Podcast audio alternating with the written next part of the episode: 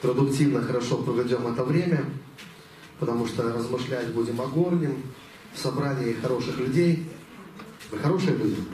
Да. Слава Богу. Иначе надо было побежать куда-то Я думаю, что здесь хорошие люди собрались, да? Я вообще считаю, что важно быть на служении. И я думаю, что если это христианин, то он обязательно будет на служении. И даже если голова по каким-то причинам э, не, ну, отказалась идти на служение, ноги как-то должны христианина все равно да, привести на служение. Да? Вот. Хорошо. Я буду говорить на тему покоя и на тему счастья. Счастье и покой – это вещи, которые между собой э, не просто взаимосвязаны, ну, в библейском, э, в библейском понимании это есть одно и то же, по сути дела, потому что счастье или блаженство, то, что говорит Библия, это по сути является успокоением. То есть нет никакого счастья без успокоения.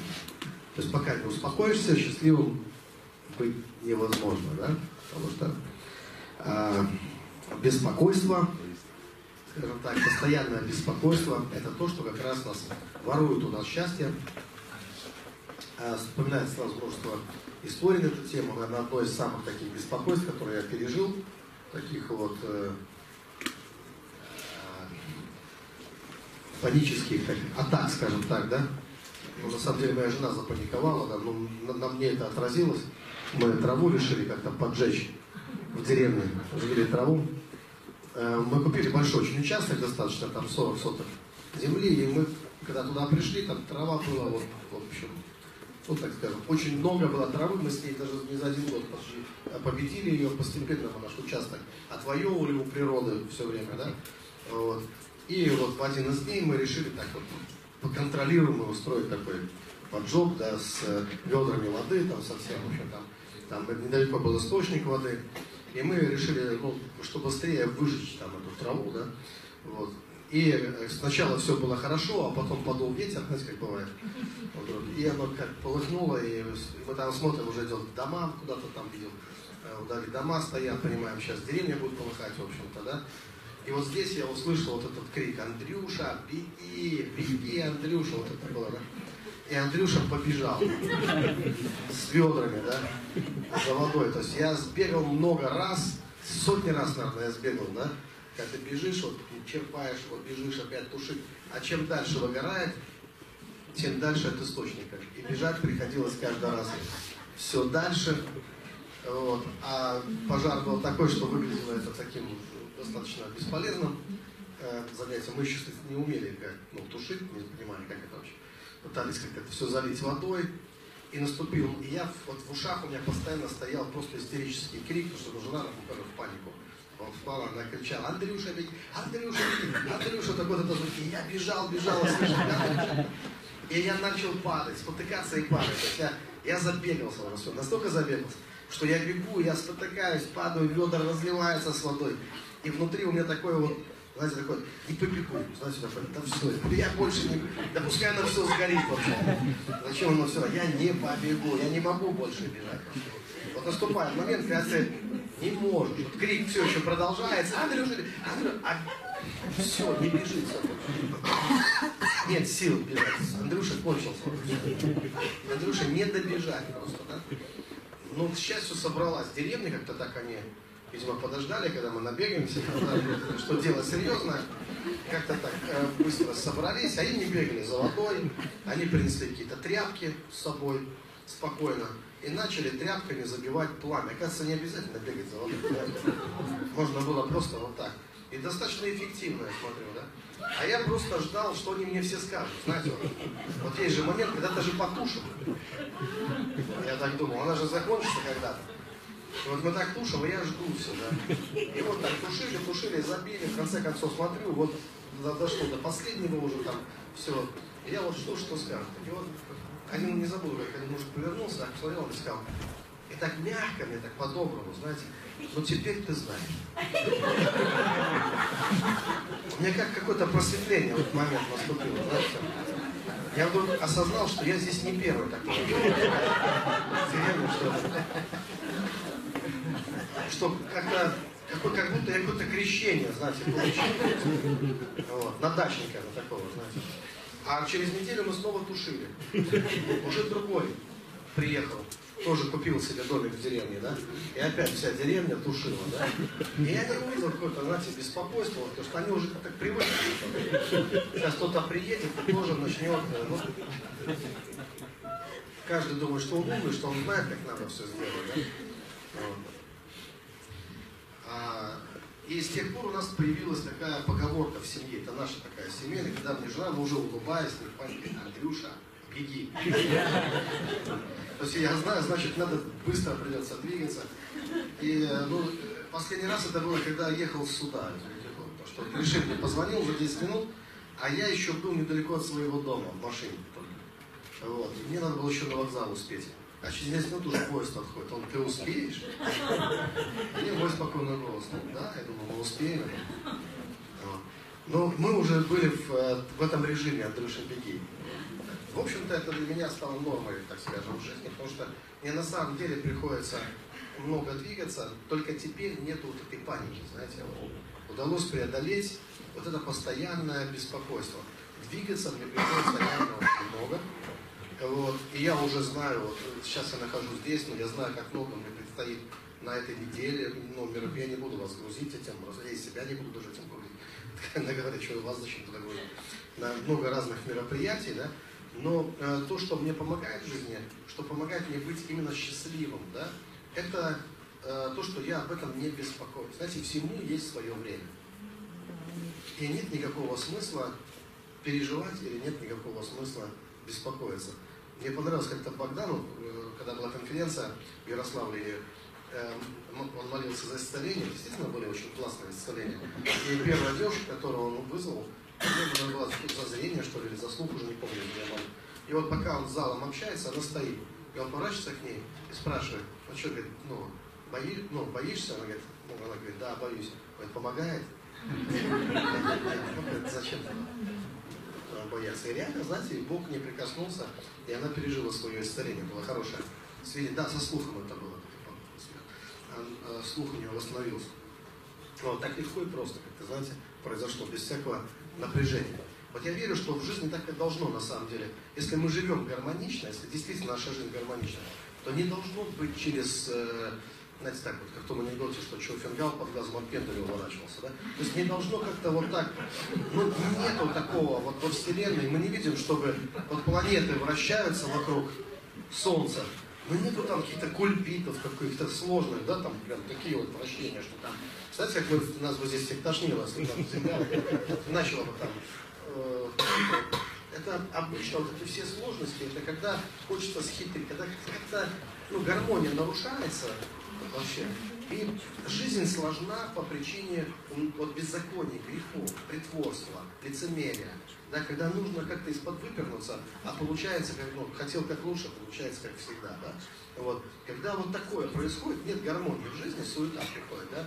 Вот, и тогда, конечно, когда лгать приходится, притворяться, маски какие-то одевать, тогда все очень трудно и сложно становится. И все равно рано или поздно все это рушится, все тайно становится явным, все скелеты из шкафа вываливаются, короче, все рано или поздно все равно и э, все плохо э, заканчивается. Поэтому вот духовная жизнь, она как раз о том, как избежать этого, и, соответственно, о том, как стать, быть счастливым. И э, у нас Новый Завет практически начинается. Нагорная проповедь, уже знаете, Евангелие от Матфея, и уже Нагорная проповедь, о чем Иисус говорит? Блаженный. То есть никакие там блаженные, никакие там нет. Он говорит счастливый. Блаженный значит счастлив. Я э, в церкви, в одной большой церкви, я э, проповедовал о счастье, и ко мне подошли лидеры, очень уважаемые, и почему-то шепотом мне сказали, Андрей сказали, а у нас никогда не говорят о счастье. Я даже так задумался, это плохо или хорошо вообще, как-то так не шепотом. Что-то, как будто я согрешил, что ли, чем-то. Они так шепотом, знаешь, у нас не принято говорить о счастье. Я говорю, и, ну и как это? Как, вы хотите быть счастливыми или нет? Вообще интересно, если задать в церкви вопрос, если быть счастливыми, задать вопрос. Вот реакция такая, она типична обычно. Я так скажу, такая с тормозами немножко. Вот в церквях люди все такие осторожны. Ты счастливый, хочешь быть счастливым? Все такие, ну как бы, ну что ты имеешь в виду? Если, конечно, задать другой вопрос, хочешь быть несчастным? Не, не, не несчастным. А счастливым? А что это? Там даже, мы иногда уже не понимаем, а что это быть счастливым? Я реально однажды включил радио, безвестное радио, ТЛС, был на телефоне, вот, э, средь бела дня.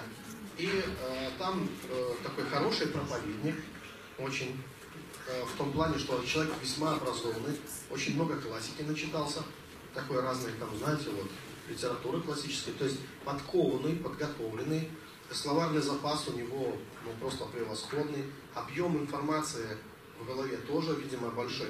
И тема была счастье, прям такая. Вот, вы, а я бы так назвал, скорее о том, что как о счастье. В общем, смысл этой проповеди был в том, или лекция, это было больше на лекцию похоже, э, как часто бывает с образованными людьми, все в лекцию превращается. Вот. И меня тоже, кстати, все постоянно в лекцию превращается. Тут, э, как у же, моя жена говорит, ум из тебя так и прет, как она говорит, да, Это горе от ума такое, да. А я начинаю проповедовать семинар, все равно получается какой-то. И, и вот он рассказывал о том, что об иллюзорности счастья, скорее вот об этом. То есть он доказал в результате вот этого э, своего семинара, что счастья нет, нечего и ждать. В общем, все, поэтому можешь идти и расслабиться, скажешь, нету как бы просто. Вот что за ним гоняться, если его нет? И он прямо, знаете, подтянул, столько всего подтянул, из литературы, оттуда, отсюда, фактов, знаете, разных высказываний, каких-то знаменитостей или что-то еще. А ведь многие знаменитости, они были несчастны. Несчастны. Некоторые были талантливыми и несчастными, да? Ну, Есенина хотя бы, вспомните там, да, э, стихи. Иногда говорят, он повесился или его повесили. В общем-то, разницы нет. Ну, так вот, ну, как бы, когда, ну, я, он, несомненно, он талант. Но вот это все, да, мне осталась одна забава, ну, там веселый свист, там прокатилась дурная слава, там, помните? То есть, в принципе, там состояние такое, э, иногда легкое, иногда и нелегкой депрессии какое-то такое, да? И, конечно, в состоянии депрессии, кстати, поэзия так и прет. Вот он ищет счастье волка в лезвии, где ты волчье счастье, где ветер рвет остатки шерсти. Это из моих ранних. До покаяния. До До обращения. Ну, должен был еще тот поэт, понимаете? Да, вот, и все. Когда не было еще вот у нас интернета, а если бы был, то еще и аватарка была вот такая, знаете, волчья такая. Волк на луну, одинокий волк луну.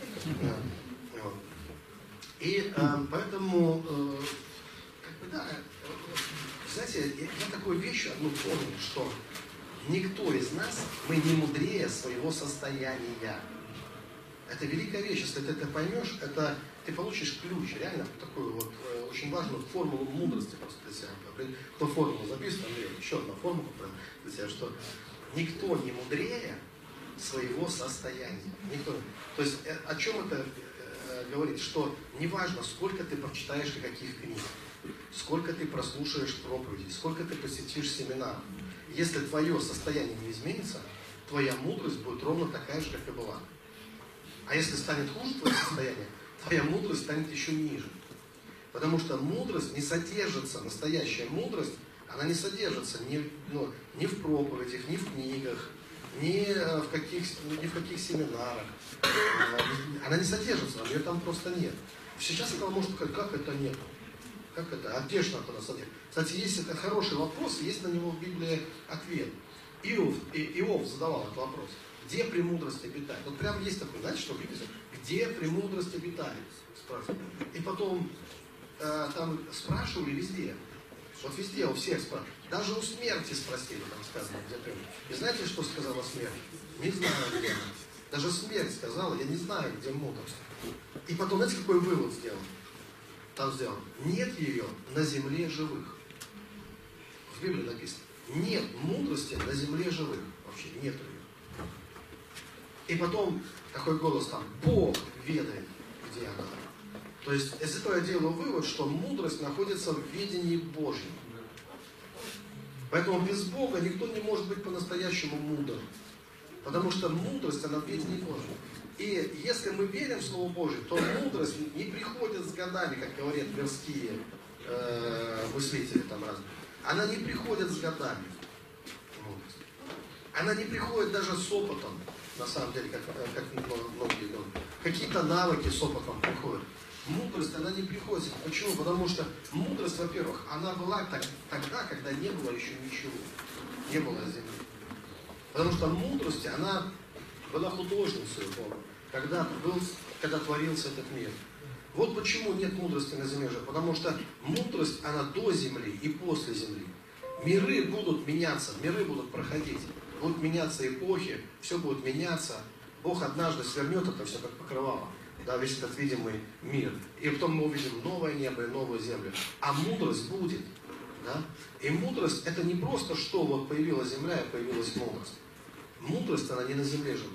Мудрость, она в духовном мире обитает, в царстве Бога. В царстве. И я думаю, что мудрость это атрибуты Бога. Это качество Бога, настоящая мудрость.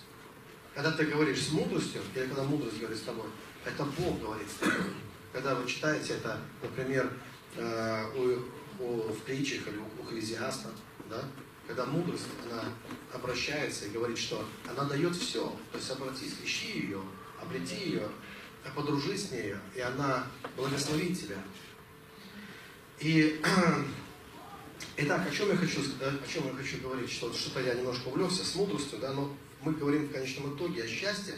И вот этот товарищ, он сделал такой вывод, что счастье, а, вот я о чем говорил, что, поймите, он говорил, исходя из своего состояния. Никто из нас не мудрец. Где, в чем мы можем реально увидеть мудрость? В чем мудрость проявляется?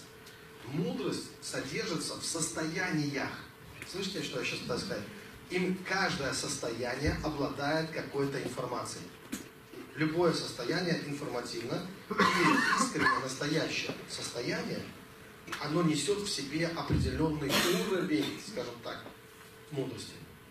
Но не всякая мудрость – это мудрость небесная. Есть земная мудрость, помните, есть такая, сказано, душевная, земная, там, бесовская, сказано, земная. А есть мудрость небесная. И вот смотрите, кто-то из вас был когда-нибудь, э, видели ли вы такого человека, который обижен? Кто-то сам из вас когда-то обижался так по-настоящему? Что обиделся, так и обиделся уже всей души. Вот если ты переживал когда-нибудь реальную обиду, если ты можешь это вспомнить, э, то в этот момент ты был мудрым по-своему. То есть вы знаете, что обида в себе несет определенную информацию. То есть ты как-то начинаешь ну, рефлексировать особым образом, когда ты в обиде. То есть твое поведение, твои манеры, твоя речь, твой голос, они э, в обиде становятся особенными какими-то. То есть человек, человека обида как-то вот меняет. Да? То есть если ты пришел кому-то в гости, например, к своему другу, или какой-то родственник, а он реально очень сильно обижен, ты не можешь этого не заметить. Так или нет? он обязательно как-то это продемонстрирует. Если режиссер требует от актера сыграть ему обиду, он говорит, дай мне обиду, покажи мне настоящую обиду, я обижен. А он пытается, а режиссер там, не верю, как по Станиславскому, тогда обиду мне дай настоящую, покажи мне обиду. Разве так себя ведут обиженно? Не верю, говорит он. Он говорит, ты чмо вообще, ты последний чмо. Вот, вот видишь, теперь я верю, вот, вот это мне и дай как раз. Покажи мне это. То есть поймите, что человек, пока он не обидится, ему очень трудно ее сыграть. Он начинает вспоминать, а как это быть обиженным? Как я должен себя, как я должен говорить? Как я, какие должны быть у меня манеры? Но если тебя обидели, реально ты обиделся. Слушай, хочешь, не хочешь, если ты обиделся, тебе не надо ничего играть. Вы заметили? Как это так? Из тебя прямо истекли такие слова. Все плохо, ужасно. Э, все, э, все кругом одни отморозки. Там. Ну, я, я утрирую, да. Вот видите, мне даже сейчас не изобразить настоящую обиду. Потому что я уже давно не был обижен. Но я видел обиженных людей. И обиженные люди, они все одинаково говорят. И я вам, я вам скажу, мудро по-своему. Мудро. У меня было, э, очень-очень давно была очень сильная, серьезная обида возникла. Очень давно.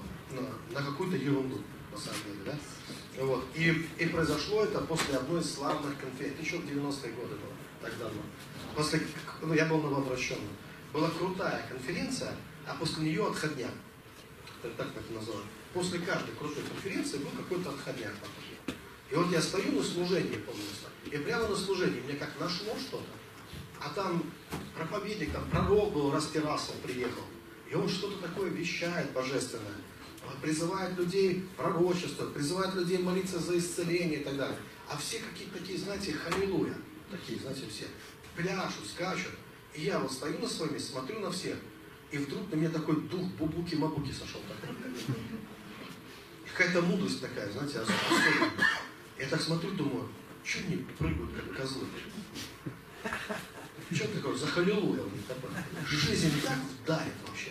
А у них тут такое халилуя такое, они тут прыгают, скачут, как бы, да они жизни не знают. И как полилось из меня внутри, знаете, потоками. Надо было мне напрягаться? Вообще нет, знаете, само.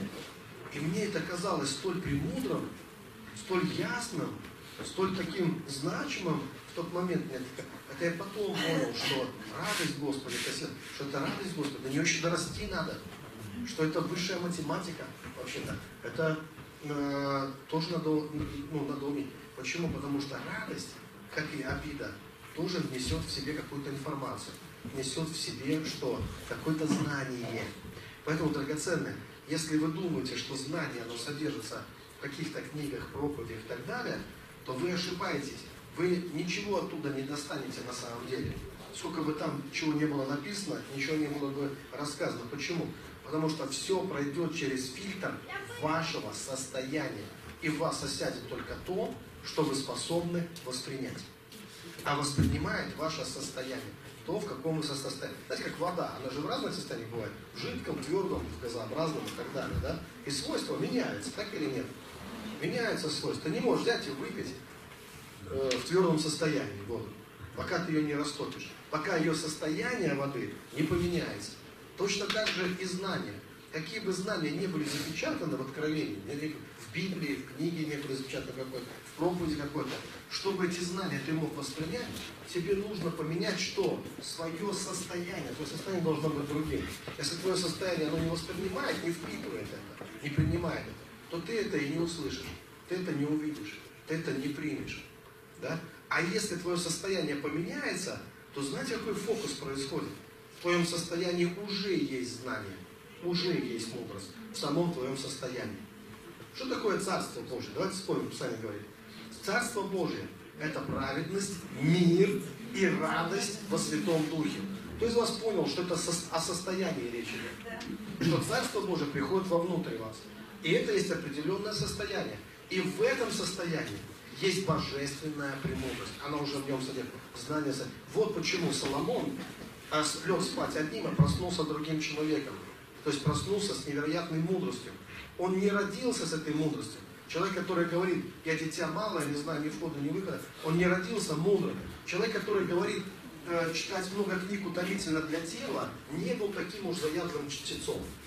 Он пытался, но он понял, его это утомляет. Очень быстро. Но это не помешало ему быть мудрее всех. Почему? Его состояние, оно изменилось.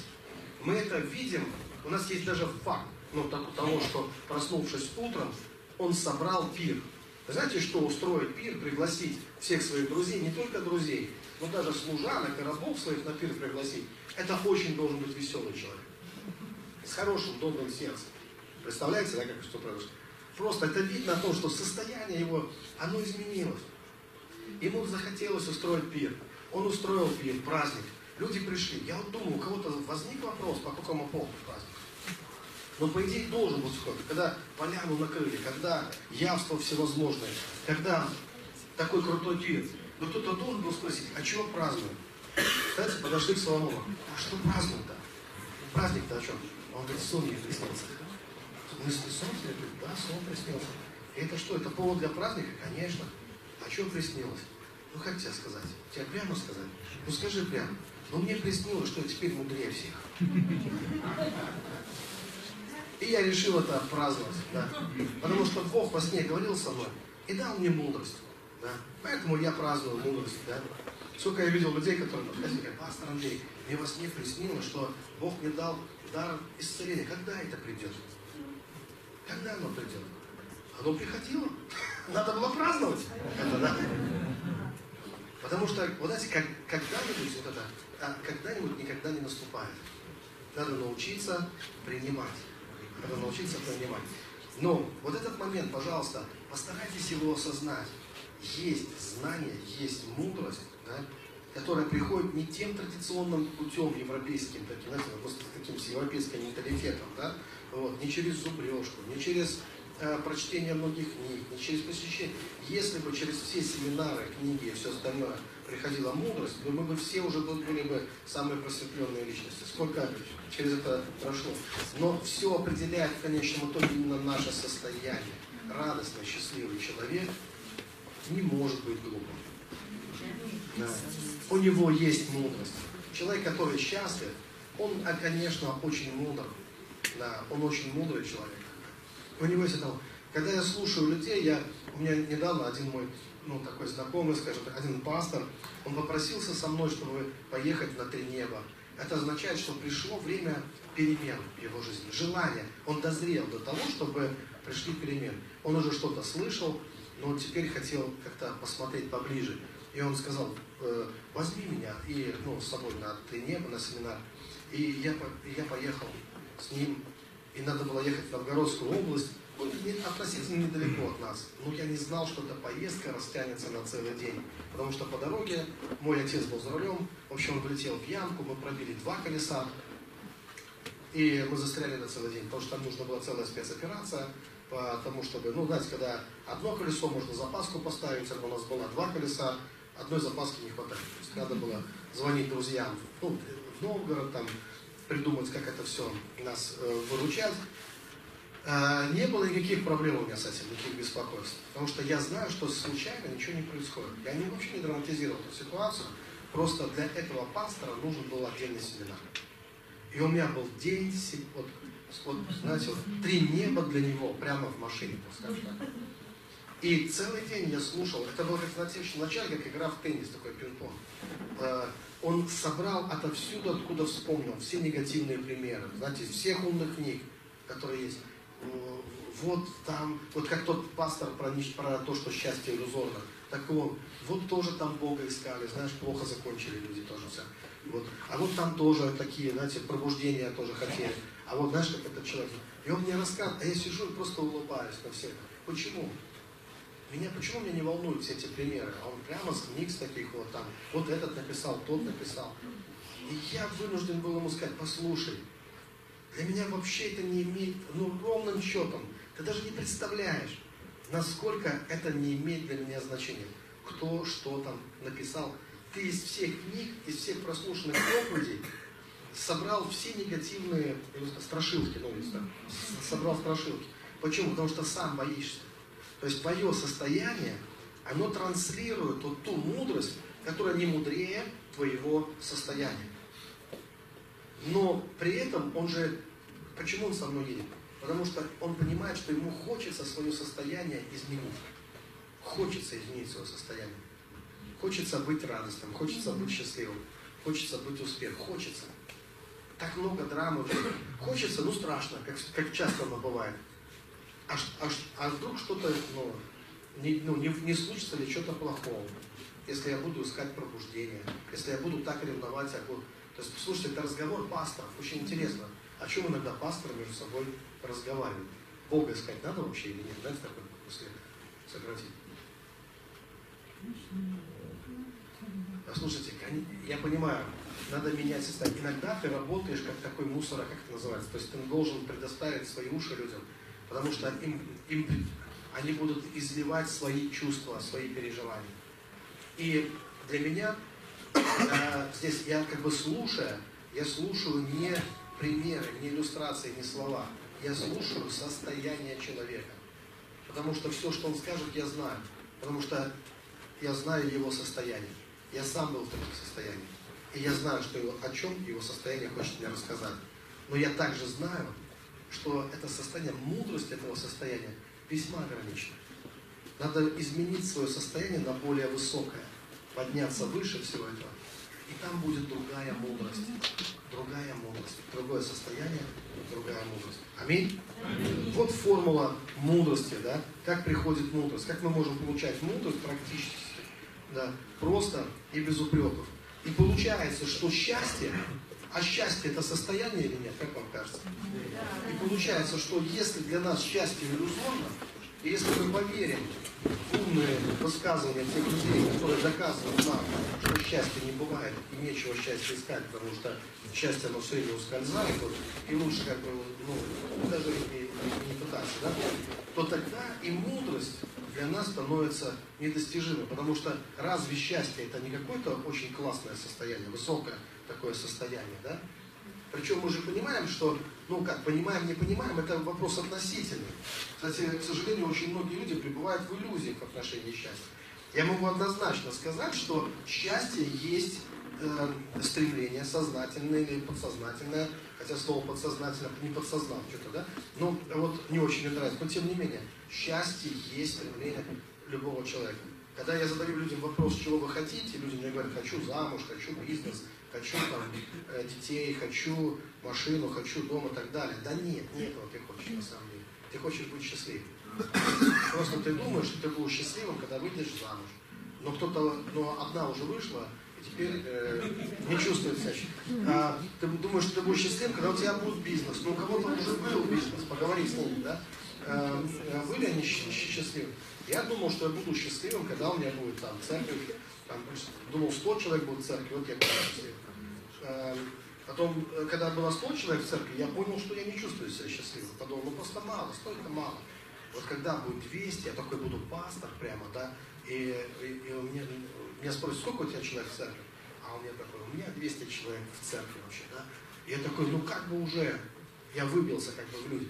Когда было 200 человек, я не чувствовал себя счастливым. Я думал, ну 200 мало, надо 300, хотя бы 300, а лучше 500 там, и все.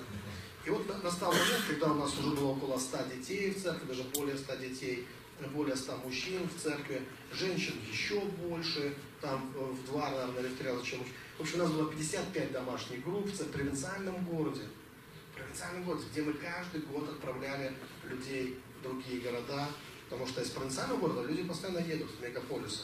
Э, молодежь едет учиться вся там, да, и так далее. И мы достигли такого успеха. И к этому моменту я уже не хотел быть пастором я настолько уже чувствовал себя несчастливым, что я даже не хотел быть пастором церкви. И я пугал свою жену, когда уходя со своей домашней группы, садился в машину, она видела нездоровое выражение лица, и я говорил, я не хочу ходить на эту домашнюю. Она пугалась и говорила, ну ты же пастор этой церкви, как это же твоя лидерская. Я говорю, я не хочу туда ходить. Они выносят мне мозг просто. Это команда мечты, это геморрой сплошной. Ну, это все, я, я, а, я просто вот, я уже не хотел просто, я уже настолько был весь измучен всем этим, да, и, и у меня был один вопрос, я встречал такого расслабленного Амара Кабра, Амар Кабрера, знаете, вот такой пастор, да, сколько у него там, 270, ну, по-моему, тысяч церковь, а он такой расслабленный и счастливый. Мне хотелось за грудки его потрясти и сказать, ты что улыбаешься? У меня 300 человек, я, все, у меня мозг вылетает. Как можно иметь 300 тысяч и улыбаться, я не понимаю. Если с 300 не знаешь, что делать вообще. Как это так? А он такой расслабленный, все, я вижу, он не парится. Как-то он научился быть счастливым. И, э, мне бы хотелось постоянно ныть и рассказывать о проблемах нашей церкви. А он все время рассказывает о каких-то чудесах. Его жизнь. Это какое-то вот ну, не, не, не совпадение какое-то. Чем больше людей тебя окружают, и знаете, как люди говорят, нам надо строить отношения. Нам нужно это, ответ это во, во взаимоотношениях. Нам надо вот личные взаимоотношения строить хорошие. У меня есть знакомая одна семья православных священников, в общем, семья одна, да, вот, многодетная. Они как-то познакомились с нами через наших верующих. Ну, так вот познакомились, мы начали дружить с семьями. И, э, и они говорили нам, вот как у вас круто, у вас такие взаимоотношения в церкви. Они мне говорят, я думаю, вы не понимаете, о чем вы говорите. Они говорят, мы тоже хотим, чтобы у нас были взаимоотношения. Но у них как, там, ты пришел, причастился, ручку поцеловал, там, да, ну нету взаимоотношений. Он рассказывал, мы даже когда совершается служба, говорит, я не могу исполниться вот духом, как вот вы исполняетесь духом. Потому что я слежу за тем, чтобы они там на греческом произносят, он говорит, что их там все время учили так, что если ты налажаешь, ну, э, а кто-то придет, знающий, и скажет, ты налажал, ты неправильно по-гречески сказал. Я такой слушаю и думал, где у нас греки вообще в великих луках там? Такие, много у нас таких там знатоков греческого. Я ни одного не встречал, сколько живу там, ни одного не встречал, кто бы э, что-то поговорить. Но тем не менее, вот так и учат, да. Ну, очень хорошие люди, на самом деле, все. И, и, но у них было такое, естественно, наивное такое понимание того, что взаимоотношения помогут им вот, э, ну, вот, э, быть счастливыми, как и нам. Через некоторое время они звонят в панике. У них э, перед выборами один коммунист решил устроить партсобрание прямо в храме, в церкви. И пока батюшки не было, он собрал свой этот электорат и решил сделать э, в церкви коммунистическое партийное собрание. Естественно, когда батюшка узнал, он вынужден был запретить. Так там такая революция началась прямо. Вот, да, Октябрьская, там все. Они в газетах ну, там все это прописали. Батюшка запрещает в храме молиться. И настроили там весь поселок, где он служил, настроили против этой семьи. Они нам звонят, что это такое? Я говорю, взаимоотношения. Вы же хотели открыть двери для людей, да? Вот они э, вошли в вашу жизнь, да? Потому что вы знаете, что когда нет у тебя, ну, когда твои взаимоотношения с людьми формальными, тогда ты пришел, отслужил и ушел. Как только ты пускаешь людей в свою жизнь, обязательно кто-то вытрет ноги. Обязательно кто-то там принят. Да. Поэтому оказывается, что взаимоотношения это не, это не причина великого счастья. Это причина всей драмы в твоей жизни.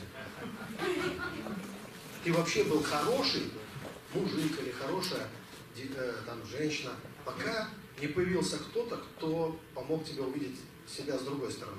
В твою, не вошел кто-то, возлюбленный или возлюбленная в твою жизнь, да, которые показали тебе другую обратную сторону Луны. Да? Э, помогли проявиться и другим твоим качествам. И ты узнал, что ты умеешь психовать, что ты можешь раздражаться, что ты нервный вообще, да, и так далее. То есть много люди про себя узнали, когда у них начались с кем-то взаимоотношения. А когда ты один сам с собой, ты же прям идеал. Ну, да? Никто тебе, да, так ли есть, да? Вот, вообще, то есть, э, э, такой, такой хороший. Э, но, э, конечно, э, все-таки важно, мы, когда мы живем, ну ладно, смотрите, я из Писания прочитаю.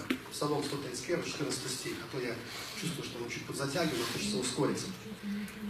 Дойти до сути. Э, это покой мой, говорит. Это покой мой навеки. Это Псалом 131, 14 стих, Бог, Бог говорит о себе. Это покой мой навеки. Здесь вселюсь, ибо я возжелал его. Куда вселился Бог? В покой. Чего он возжелал? Покой. Покой. Исход 14.14. 14. Господь будет поморать за вас, а вы будьте спокойны. Что хочет Бог от нас? Чтобы мы вошли также в покой. Ну и, конечно, к евреям, если вы читали, да, послание к евреям, я думаю, наверное, все читали, там вот тоже много интересного. Ибо кто вошел в покой его, тот и сам успокоился от дел своих, как и Бог от своих. Итак, постараемся войти в покой онный, чтобы кто по тому же принципу не впал в непокорность. Это Евреям 4 глава, 10-11 стих. То есть не войти в покой – это непокорность. То есть покорность Богу, она в чем выражается? В том, что мы начинаем входить в Его покой. Бог, где живет Бог? В покое. Где Бога нет, соответственно? В беспокойстве нет Бога. Где ты можешь его услышать? Как услышать голос Божий, многие спрашивают. Тебе нужно войти в покой. В беспокойстве голос страха, дух отверженности, там болтает все время что-то там, да? Э, ну и многие разные духи, целое подсобрание демонов. Где они все? В беспокойстве. Чтобы услышать Бога, а не слушать демонов, надо войти в покой. Потому что Бог живет в покое. Э, в беспокойстве такой, нету счастья и быть не может. А счастье мы тоже понимаем, что это не просто там, знаете, заработал кучу бабла. Счастье. Потому что мы знаем богатых людей, которые, кажется, достиг вершины и славы, и финансового преуспевания, а потом зачем-то большим пальцем ноги нажимает на курок дробовика, чтобы вынести себе мозг картечью. И таких случаев мы знаем много. И кажется, как так? Вроде бы у тебя есть то, к чему стремятся многие люди, о чем они мечтают. А он уже об этом не мечтает. Но, как и бывает иногда, когда кто-то подсаживается к тебе и говорит, Андрей, у меня вроде все есть, финансы, ну, бабос, все есть. Скажи мне, пожалуйста, Андрей, счастье где? Счастье где? И вдруг люди начинают на опыте замечать, что с успехом успех не гарантирует счастье. Можно быть успешным, но несчастным. Хотя все будут тебе рукоплескать, все будут. И я знаю ну, много служителей, с кем я общался, встречался, на самом высоком уровне, там, епископов, помазанников, людей, которые дарами жонглируют, как просто кеглями э, э, в церкви, да, все. Но в личной жизни, когда ты смотришь на них, когда они не за кафедрой, когда они не, э, не в публичном служении, ты видишь психов, нервных людей, которые ну, постоянно трясутся за свой образ, который они перед людьми создают и стараются его постоянно поддерживать перед людьми. Образ помазника, образ э, Божьего человека, образ там, ну да, позитивный образ. Но за этим образом ранимая, израненная, психованная, нервная душа. Это то, что я чаще всего наблюдаю.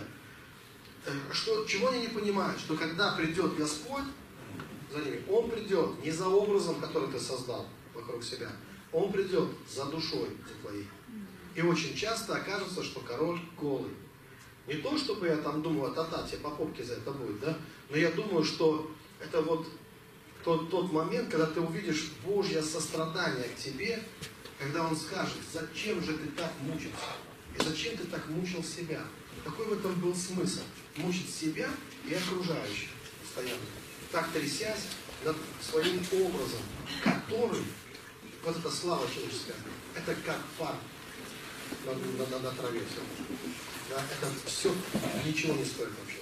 В духовном мире это полный, даже быть офсайдером полный. Это просто продуть свою жизнь. Просто выклянчивает людей внимание, любовь, уважение, ну и все остальное, что людей выклянчивают, что они от людей хотят получить. Вот это попрошайничество по жизни, да, это всегда из-за рам, это всегда из-за внутренней несостоятельности, это из-за внутренней неуверенности, и это сплошное несчастье.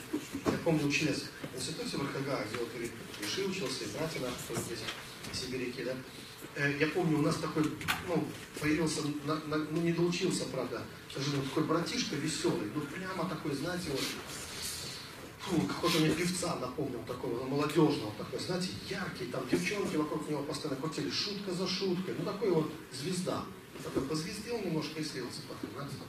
Ну, и он вот так вот позвездил, позвездил там, э, вот, и вроде у него как-то, я так знал, слышал, что и жена у него дома есть, но, знаете, и все равно такая звездность у него, всегда он в центре внимания. Ну, как-то мы жили в одной квартире, нас там, мы жили там по 10 человек, снимали э, квартиры в Питере. И как-то мы с ним остались так на кухне, и он мне говорит, Андрей, вот это все, что я делаю, это из-за страха. Я говорю, так, боюсь, что мне приходится быть, знаете, оказывается, что за всей этой веселостью, провальностью, за всем скрывается обыкновенный страх страх. И это как ну, такая вот защитная реакция. То есть это не то, чтобы человек был счастлив на самом деле. Там живет тот же самый кролик, зайчик, не знаю, ну кто, кто боится, общем, да. Вот.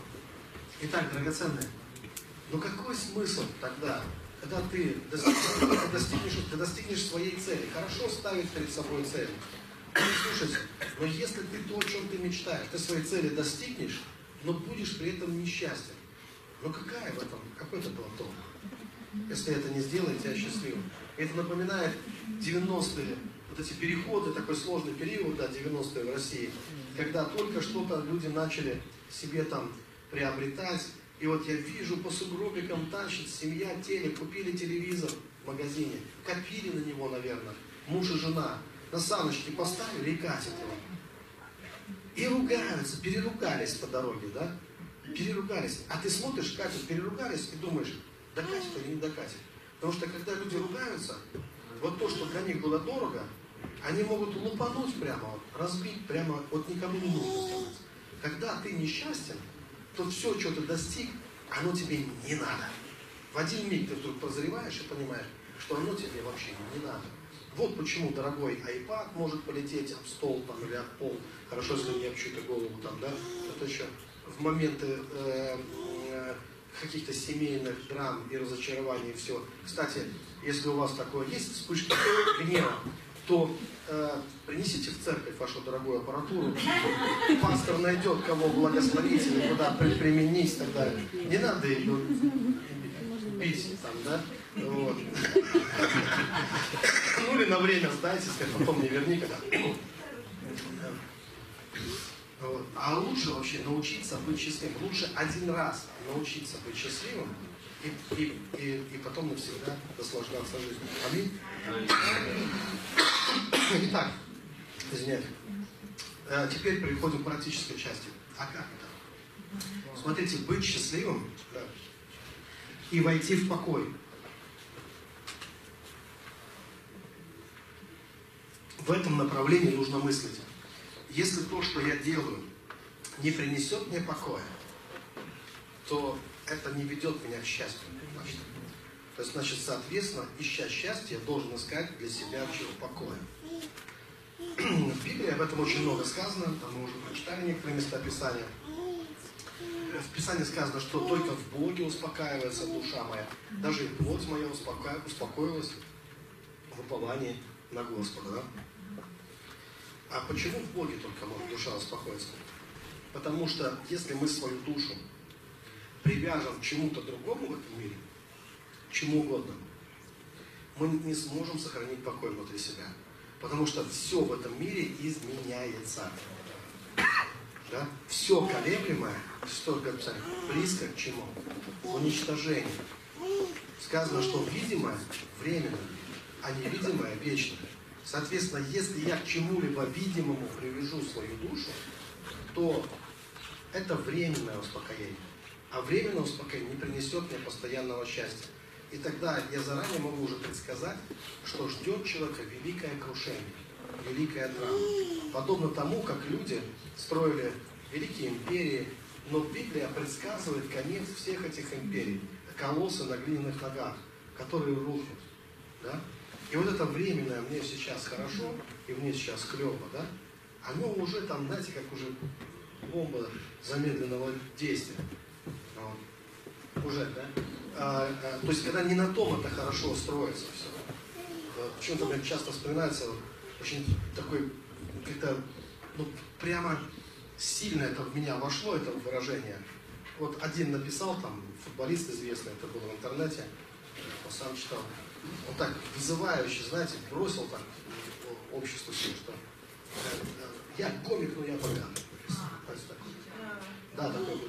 И там какой-то один пастор ему так просто подписал, ну ты богат, но ты же комик.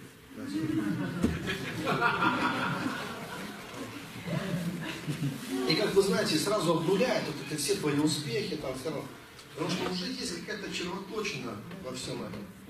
Мне это так напоминает, когда люди говорят, да я забил на церковь, я живу для себя, ну, знаете, такая мещанская такая же.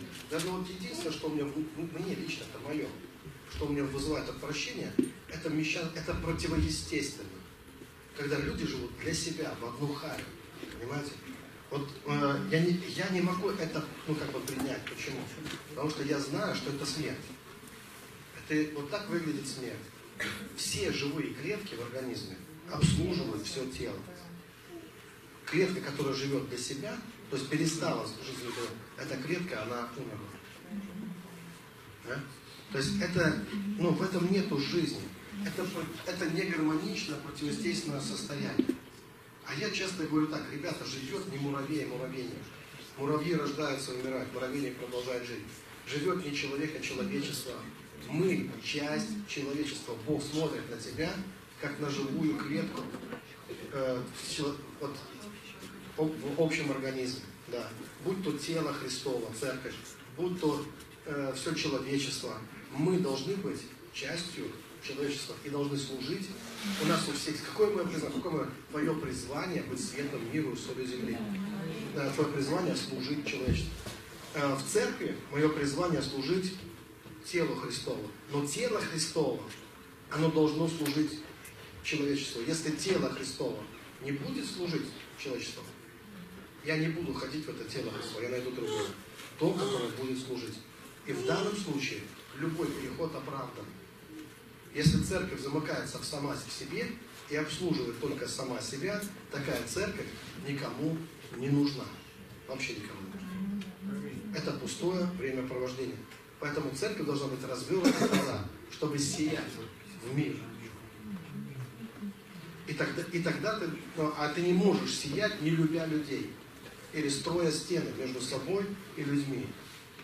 И относиться, если ты будешь относиться к ним как к прокаженным, так фарисеи как раз и относились к людям, э, ну, к остальным.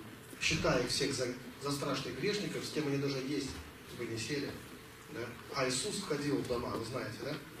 Этих людей. И Он сиял для них, Он был светом мира. Хорошо. Итак, драгоценные, поэтому, смотрите, а, надо ускоряться мне. И, и, и вам тоже, да, чтобы вы вникли в это. Смотрите, я не могу привязывать свою душу к чему-то временному. Почему? Это как привязать себя к мачте. Знаете, корабля, который постоянно качает. Это не э, такое положение, которое может принести мне. Это делает э, меня метеозависимым. Знаете, такое метеозависимым. Солнышко исчезло, настроение плохое, дурное, нет солнца, все. И не, не сияет. Это говорит о том, что знаете, что Библия называет настоящим солнцем? Что Библия говорит о Царстве Божьем. Что в Царстве Божьем нету другого солнца, кроме Бога вообще. Вы понимаете?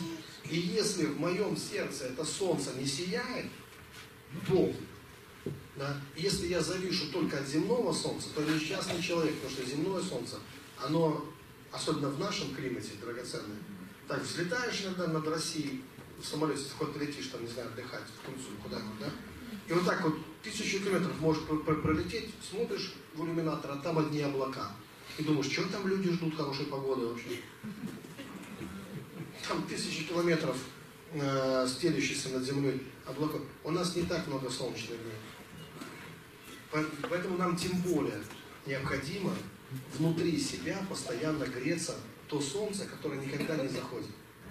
То солнце, которое всегда в зените, это Бог. Чтобы это солнце нас согревало. И тогда нам будет достаточно света в организме. Аминь. То есть мы понимаем, что и мы не зависим тогда, мы не метеозависимы. Сказали хорошее тебе слово, ты счастливый человек. Сказали дурное слово, все, на две недели впал в депрессию. Начал себя жалеть, расчесывать свои раны, стал несчастным. Поймите, что вот не, невозможно быть счастливым, если ты зависишь от чего-то, что ну, меняется в этом мире что постоянно и постоянно, постоянно, постоянно изменяется. Да? Невозможно. То есть счастливым можно возможно, возможно только тогда, когда твоя, твое упование на Бога, больше не на кого, ты уповаешь на Бога. То есть ты вошел в этот океан, захлебнулся в нем и стал другим человеком. И теперь ты дышишь только с золотым воздухом неба, а не воздухом этого мира. То есть ты полностью доверил себя Богу. Ты умер в нем и воскрес, и стал новым творением. И ты стал хозяином мира, хозяином жизни. Потому что теперь Бог в тебе, а ты в нем. И другой момент. Нельзя ни к чему в этом мире, если мое упование на Бога, что это означает? Что ничего в этом мире не должно быть такого, к чему бы я мог привязать свою душу. Ничего. А не привязаться, то есть я должен отвязаться от всего. То есть не прилепляться, отвязаться от всего от всего, что временно в этом мире. А скажите мне, а что в этом мире вообще не временно? Вот, вот все здесь временно. То есть не временно это только Бог, который не безначальный, не имеет ни начала, ни конца. Но еще я могу положиться на его закон, который он дает. То есть сезоны меняются, да, ну, чтобы вам было понятно. А законы, которые этим управляют, они не меняются. Это божественные законы. В этом мы видим э, э, самого Бога. Еще один момент. Почему именно покой? Драгоценный, покой, аналог этому слову покой, это тишина. Тишина – это покой. Потому что любое нарушение тишины это уже не покой. Вот это понятно этот момент? Да? И вот это еще можно сравнить, вот как тихая гладь воды. Бросили камень туда, это не покой уже, да? Камень был, тряхнулся, волны пошли во все стороны. Но чем все закончится? Та же спокойная гладь воды. То есть отсюда мы знаем, что все проходит. Но есть вещи, которые никогда не проходят. И это, кстати, сам Господь. Это, кстати, ключ к тому, как видеть Бога. Как пережить Бога, как Его видеть Бога. Ищи вот этой тишины. Вы знаете, что раньше были люди в 15 веке, да?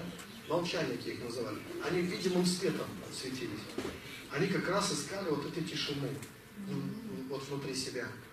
И такая была реакция, физически даже, что видимый свет начинал излучать тело. Когда? Когда человек соприкасается, что почему?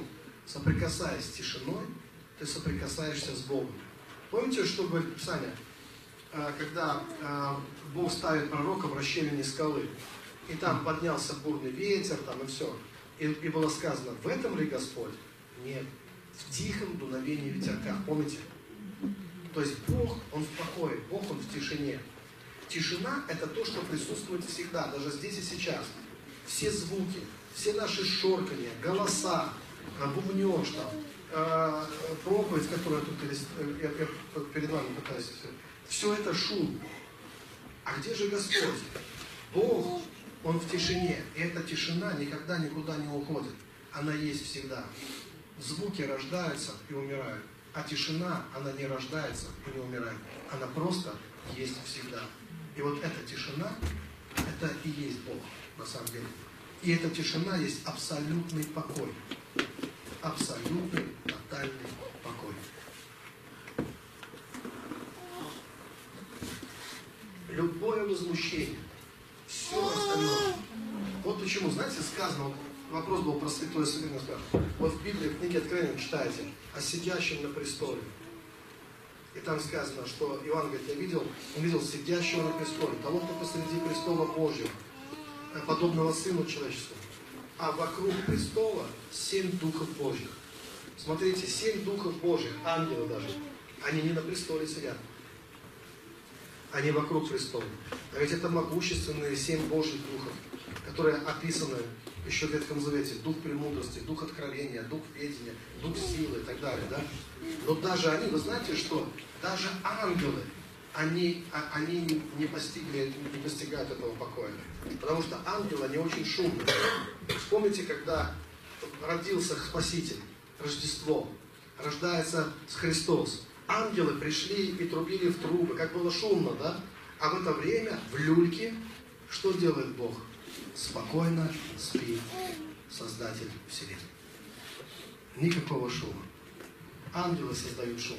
С ангелами шумно, с ангелами всегда движ какой-то. Но даже ангелы не сделают тебя счастливым. Не могут этого сделать. Они могут сделать все. Вообще, они могут сделать такое, на, на что ты не способен. Они могут произвести величайшие чудеса и феномены в твоей жизни. Ангелы могут дать тебе успех. Ангелы могут принести столько финансов в твою жизнь, что ты захлебнешься.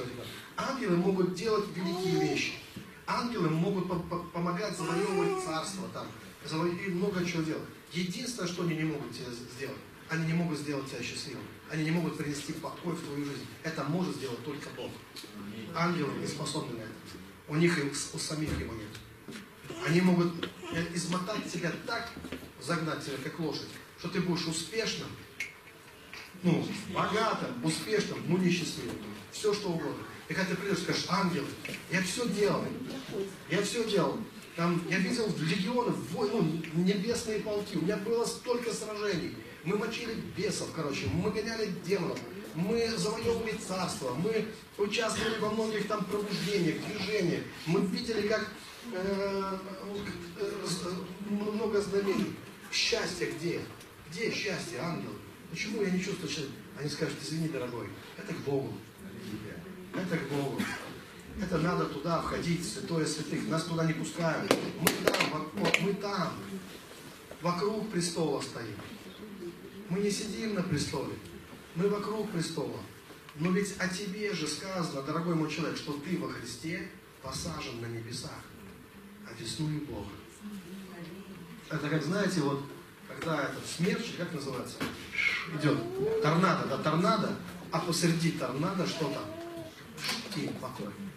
Абсолютный покой. Вокруг все э, носится. И вот есть такое, вот это и есть святое святых. Когда ты погружаешься в Бога, и когда все бури и штормы жизни, они, знаете, как на глубину океана погрузиться, а шторма все наверху проходят. Э, волны все наверху там проходят. А ты из глубины спокоя, ты наблюдаешь за тем, что происходит в жизни. И все это, знаете, это не так, что ты, как люди думают, сегодня я спокоен, завтра я псих, потом я опять спокоен, потом я опять... Это не качаться на качелях в жизни, быть в покое. Настоящий покой, в котором ты можешь пребывать, ты всегда пребываешь в покое, и всегда есть шторм, всегда есть какие-то течения, всегда есть какие-то бури, но они не разрушают тебя, они не расшатывают твою жизнь, потому что ты наблюдаешь за всем происходящим с тобой, и спокоен. Там кредиторы бегают, там ну, надо проблемы решать, тут надо детей кормить, здесь надо еще что-то. То есть это всегда есть. Вы понимаете? Но ты пребываешь в абсолютном покое с Богом. И знаешь, что тогда происходит? Ты начинаешь видеть, что все проблемы решаются. Потому что в покое есть титаническая, ну, титаническая колоссальная сила. На самом деле этот покой, он это и есть тот океан, который все это производит. Да. Но это всего лишь маленькая часть его. Но ресурс, который содержится в этом океане, он настолько велик, что он может покрыть все твои нужды. То есть, попадая в покой, ты обнаруживаешь интересную вещь. Ты как будто попадаешь в Эдемский сад. А в Эдемском саду, вы знаете, там все было, что нужно. Там было полное обеспечение. Только в покое человек, он на гособеспечение, то есть Господь обеспечивает. В покое человек есть все, что нужно. И там нет повода для беспокойства. То есть один из путей, как, как входить в покой, я уже рассказал, да? Но чему нас еще учит покой? Если мы не должны ни к чему привязываться, да, то есть, ну реально ни к чему не привязываться, то это учит нас, а любая привязанность, это драма в нашей жизни. Назовите мне любую, вот, что угодно, к чему человек привязан, и я вам расскажу, как человек из-за этого страдает. Например, деньги. Человек страдает, потому что нет денег, и он хочет их заработать. Когда они появятся, он, вы думаете, он перестанет страдать? Теперь он как Кощей над златом. Он так долго их ждал, и вот они пришли. И его у него так тряски. Он не стал счастливым, когда они пришли. Как теперь, как это теперь? Как мне один приятель рассказал, мне в церкви реально молились за чудеса финансовые. И, и очень большая сумма в евро пришла а, на карточку. Вот неожиданно одной из женщин на карточку. Больше в церкви никто никогда не видел. Так главное, не, не только в церкви. Вообще непонятно, что с ней. Она все телефоны обрубила. Вообще и подруги ее не знают, где она. Человек ну, заперся, видно, в своем доме, заприкопился или что, от неожиданности, что такая сумма. Есть, поймите, то есть бывает так, что что-то пришло же с человеком, а он так, ну для него это драматично, что это не, стал, не делает его дня. А потом же, как бы он не цеплялся за эти деньги, они же все равно уйдут. Знаете, какая была драма? А, отец моей жены, он очень неплохо зарабатывал. Он просто работал на селе. Но он был такой профессиональный кто там, тракторист, и они за сезон очень много. Когда мои родители получали 100 рублей, там зарплата в советское время была, у служащих 100 рублей, 110 рублей, он получал по 600, по 700, по 800, по 1000. То есть, у него в банке лежала такая сумма, что он мог купить несколько квартир. Он, он мог без проблем купить или что-то еще. Послушайте, моя жена рассказывала, они жили очень скромно. Э, раньше как? Э, какая была реклама во всех концах? Храните деньги в сберегательной И они хранили деньги в сберегательной кассе. А они ни разу не... Мои родители, всего было, ну, было 110 рублей зарплата. Они копили за год. Мы каждый год ездили отдыхать в Крым. Мы бегали по Фиоленту, наслаждались. Ну, это просто красота, природа, все у нас было да, вот в этом плане. И у меня было такое детство, очень яркое в этом плане. Супруга говорит, никогда этого не было. Они были привязаны к своей избе. А, она вспоминала, как она первую купила себе там какой-то братишка или что-то такое, как это было все, вот, да, типа, тяжело все. Вот. И почему? Потому что они считали, что надо вот, накопить. И вдруг дефолт. Мама прятала ружье, чтобы он не застрелился. Там сумма, несколько квартир можно было купить. Все эти деньги сгорели. Вообще. А нельзя ничему себя привязывать. Реально он умер очень рано. Ну, отец, он ну, немного прошло, несколько лет, и он умер просто. Я думаю, что этот стресс на него, ну, конечно, повлиял. Вот поэтому драгоценность. Нельзя ни к чему себя привязывать. Надо отлепиться от всех. И главное, не только отлепиться от всех. Привязанность ослепляет человека. Это как человек, который имеет какую-либо привязанность, он как приговоренный к смерти все равно, который может думать только о казни. Так и человек, имеющий привязанность, думает только об объекте своей привязанности и ничего другого не видит, не замечает ничего другого. То есть он как околдован все равно, как заколдованный. Он не видит, что жизнь намного больше, богаче, интереснее. Есть много других вещей очень классных. Он их не замечает, потому что он привязан э, э, к определенным вещам. И они его ослепили, и как будто ему выкнули глаза. И он живет только этим, постоянно драматизируя жизнь. Да? Это очень важный э, момент. И это, это придется делать на протяжении не одного года. Как только ты себя ловишь на какой-то привязанности, что нужно делать? Отвязывайся, отлепись, не прилипай как банный лист. Ну, ни к одному месту. Отлепляйся, отлепляйся. Отлепиться надо не только от каких-то вещизмов, как будто что-то с собой заберет. Слушай, как голеньким родился, таким и похоронен. То есть, пойми, ничего с собой не заберешь вообще. Не похоронен, как фараона, там, со всеми там, царями, этими, как царя, там, с богатством твоим, женами, там, э, войском, там, и все остальное. Нет, не будет такого. Ничего не, заберешь этой земли с собой. Поэтому нет смысла ничему прилепляться. Но чему нас это учит? Если я не прилепляюсь, моя любовь становится искренней.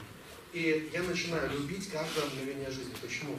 Потому что ни одно мгновение моей жизни не повторится. Какой смысл мне сейчас быть? У человека за жизнь несколько несчастий случается, он всю жизнь чувствует себя несчастным. Это величайшая глупость. Зачем? Вот это время, зачем я буду сейчас страдать, зачем я буду тратить время на самосожаление, зачем я буду тратить время на э, драматизируя жизнь, если я сейчас могу быть счастливым, если это время, оно уйдет и оно не повторится больше. Но если я ни к чему не прилепляюсь, это не делает меня бедным, наоборот, это делает меня богатым. Почему? Потому что я открыт для нового каждый раз. Если какие-то связи закончились, какие-то отношения закончились, это не означает, что жизнь кончится. Это означает, что впереди тебя ждет много. Целая очередь стоит. Если бы ты видел вперед, ты бы увидел, что есть э, тысячи, миллионы людей, душ, ангелов, благословения, чего угодно, которые стоят в очереди, ждут, когда ты обратишь на них внимание. Но драма человеческой жизни в том, что мы смотрим не вперед, а назад. И мы продолжаем там, а, вот этот человек меня предал, этот ранил, этот партнер меня кинул, этот меня изменил, э, этот умер вообще, зачем-то взял, убежал, скажи. Вот, и, и мы туда смотрим, и мы продолжаем жить прошлой жизнью, которой нет больше, ее нет, она прошла. И э, ты не можешь остановить жизни колесо, не остановишь жизни колесо. В одну реку дважды не войдет. Цени момент, пока живешь, и прощайся с ним без сожаления. Ну, можешь, конечно, раз проплакаться, спеть песню, есть песня такая хорошая, думать, когда-нибудь, и я исчезну с поверхности земли. И как ты знаешь, ну, да, аминь. Надо же кому-то место уступить тоже. Вот. Мы не будем здесь, э, вот вечно этой земле. Э, все, кто жили до нас, ушли, и мы уйдем. И не надо превращать это в драму. Это нормальное течение жизни для тебя другое место приготовлено. Поэтому не нужно цепляться с когтями, ногтями за эту жизнь, за старые отношения, душевные связи и так далее. Отпусти все это. Все отпускают. Все в природе так живет, все отпускают. Я людям на кошках иногда объясняю, говорю, кошка есть, там много, есть. Котенил, да, котят много было, семь. Что ты с ними сделал? Раздал. Говорю, молодец. Что на тебе глотку не перегрызла? Ты детей кошки раздал. Вообще, да? Вот. А почему? Она отпустила. И опять она у тебя на коленях мурлычет и так далее.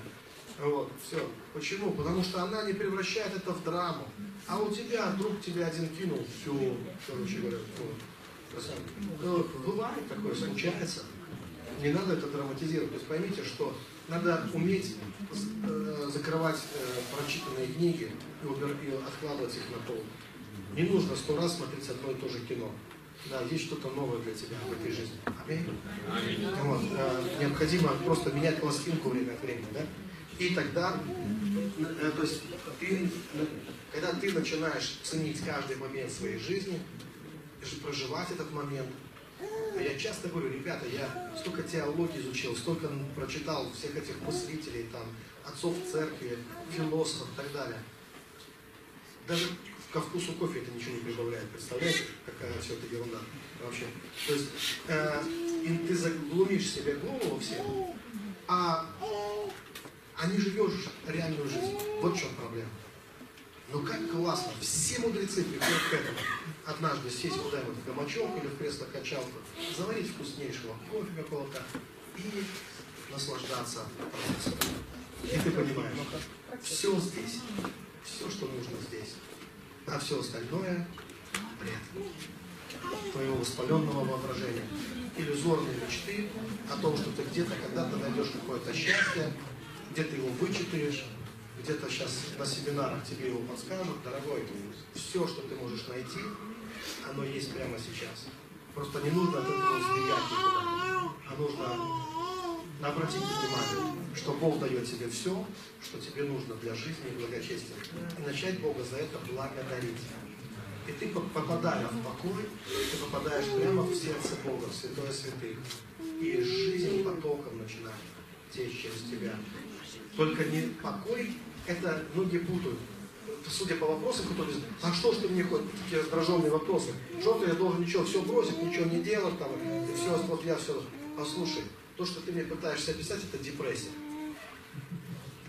Э, депрессия, это в чем разница покой и депрессия? Как по плодам их узнаете Если ты, жизнь проходит мимо тебя, ты не в жизни, ты не в покое, ты в депрессии. А когда ты в настоящем покое находишься, то жизнь проходит не мимо тебя, а через тебя. Ты тогда участник жизни.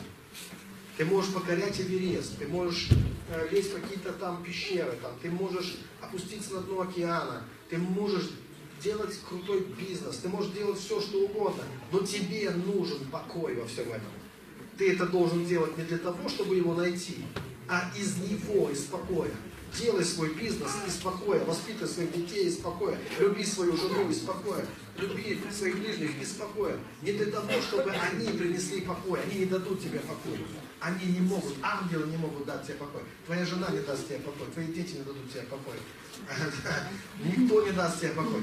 Ты должен делать все покоя а не кто-то должен дать тебе покой. Никто не может дать. Покой ты можешь найти только в Боге, а Бога ты можешь найти только внутри себя.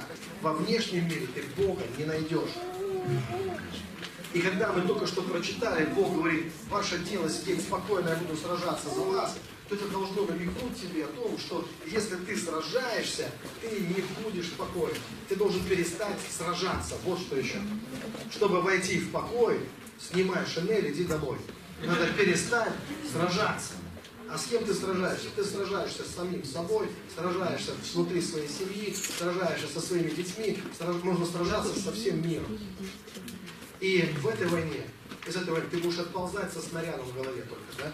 И ты лучше прострелишь себе ногу однажды, чем вернешься обратно. Потому что эта война, она изматывает, и она не делает никого счастливым. Нам не нужно сражаться э, ни с Богом, ни с миром, ни с самим собой. Нам нужно найти Бога, найти покой, найти Бога. И быть в этом покое, пребывать в этом покое. И когда Библия говорит о том, что никакой войн не связывает себя делами житейскими, когда Библия говорит, что ты должен облечься во все оружие Божье, как воин Божий, да? когда Библия говорит, противостаньте дьяволу твердой верой, класс, то это война не против плоти и крови, это война не с собой, это война не с твоими близкими, это война не с твоим правительством, это война не, с, не, не со своей страной, не со всем миром, Это война против духов и бесов, беспокойства, которые приходят тебе и говорят, что если ты сейчас не вступишь в эту войну, все что-то получат в этой жизни, все уже побежали. Зачем? А вот один останешься, ничего не получишь. Беги, хватай, лезь по головам, срочно отожми что-то, короче говоря, хапни что-нибудь. Даже тогда ты тоже свой кусок будешь иметь. Но на самом деле это все иллюзия. Когда Бог сотворил тебя, Он все, что хотел, Он тебе дал. И у Него для тебя все предусмотрено. Не надо бежать, куда бегут все люди. Надо просто посмотреть, что Бог имеет для тебя в твоей жизни. Что Он для тебя приготовил. Для твоей жизни благочестия. Когда все побежали строить палатки, служение исцеления, прибежали к Хейгену, к этому Хейгену побежали, все уже делают, ты не делаешь. Он сказал, я и не буду. Я почему? Он сказал, Бог мне не сказал строить эти палатки. И его служение, оно до сих пор очень значимо осталось. Почему? Он остался в покое, слушая Бога, а не бегая за очередной модой, за которой бежали все. Раньше были программные церкви, сейчас все кинулись в дары. Для меня это та же ерунда все. Что были программными, теперь все будут за, за, за дарами, а Бога не ищут. Вот все вот. Думают, на чем можно сделать карьеру. На, ну, э, как программная церковь или как церковь э, даров, ни на чем. Ты не сделаешь счастья. Но Бог делает тебя счастливым. Не надо никуда бегать. Надо посмотреть, что Бог говорит. Стоял я на страже и слушал, что Бог скажет во мне. А для этого надо войти в покой. Аминь. Аминь. Мы помолимся, чувствую, мы уже давно решили сигнализировать, показывать знаки разные, да? Я не буду дожидаться, когда знак будет такой же, прямо конкретный какой-нибудь. А, поэтому, драгоценный, подумай, с кем, какую войну ты ведешь. Выносишь ты сам себе мозг? Думаешь ли ты, что если ты скажешь стоп и отойдешь, что мир рухнет сразу? Думаешь ли ты, что... Слушайте, покой – это тотальное доверие Богу. Можешь ли ты доверить Богу свои обстоятельства? Можешь немножко расслабиться. Не нужно бросать свой бизнес, не нужно бросать своих детей. Не нужно бросать свою семью. Не нужно ничего бросать и куда-то убегать. Но, делая все это, участвуя в этом во всем, в жизни, ты можешь доверить Богу все это внутри себя. Просто отдать это все Богу и сказать, Господь, без Тебя мы не можем ничего. И когда ты начинаешь действительно доверять Богу, тогда ты успокаиваешься. И ты тогда сможешь сделать даже больше. Ты не будешь сидеть сложа руки в депрессии. Ты ощутишь, что у тебя много сил. Потому что силы воруют постоянное беспокойство. Силы воруют психоз внутренний, стресс. Он ворует все наши силы и подрывает наше здоровье. И сокращает годы нашей жизни. И создает постоянные конфликтные ситуации. Ты можешь просто все это отпустить и сказать, я больше не воюю ни с кем. Я не воюю с собой, я не воюю с женой, с мужем, я не воюю со своими детьми, я не на войне здесь. И когда ты услышишь голос страха, начнет гнать тебя, скажет, чего сидишь, беги, Андрюша, беги, беги. Если голос паники внутри тебя скажет тебе куда-то бежать, внутри себя – ты должен сказать, я это уже слышал тысячу раз. И в этот раз я не побегу. В этот раз я буду спокойным. Спокойным. Посреди шторма, посреди бури, когда кто-то начинает тебя напрягать, когда прозвучало слово, которое взвинчивает тебя, и ты уже готов рефлексировать и дать ответ по полной программе. Ты можешь вдруг создать свой момент для чуда, сказать себе «стоп», сказать этой, этой буре, шторму, этой ситуации сказать «стоп», отойти в сторону и сказать «я буду в покое». Я буду в покое. Это не увлечет меня. Эти бури, эти ветра, они не унесут меня, не унесут мою душу. Я буду в покое. И мой Бог будет сражаться за меня.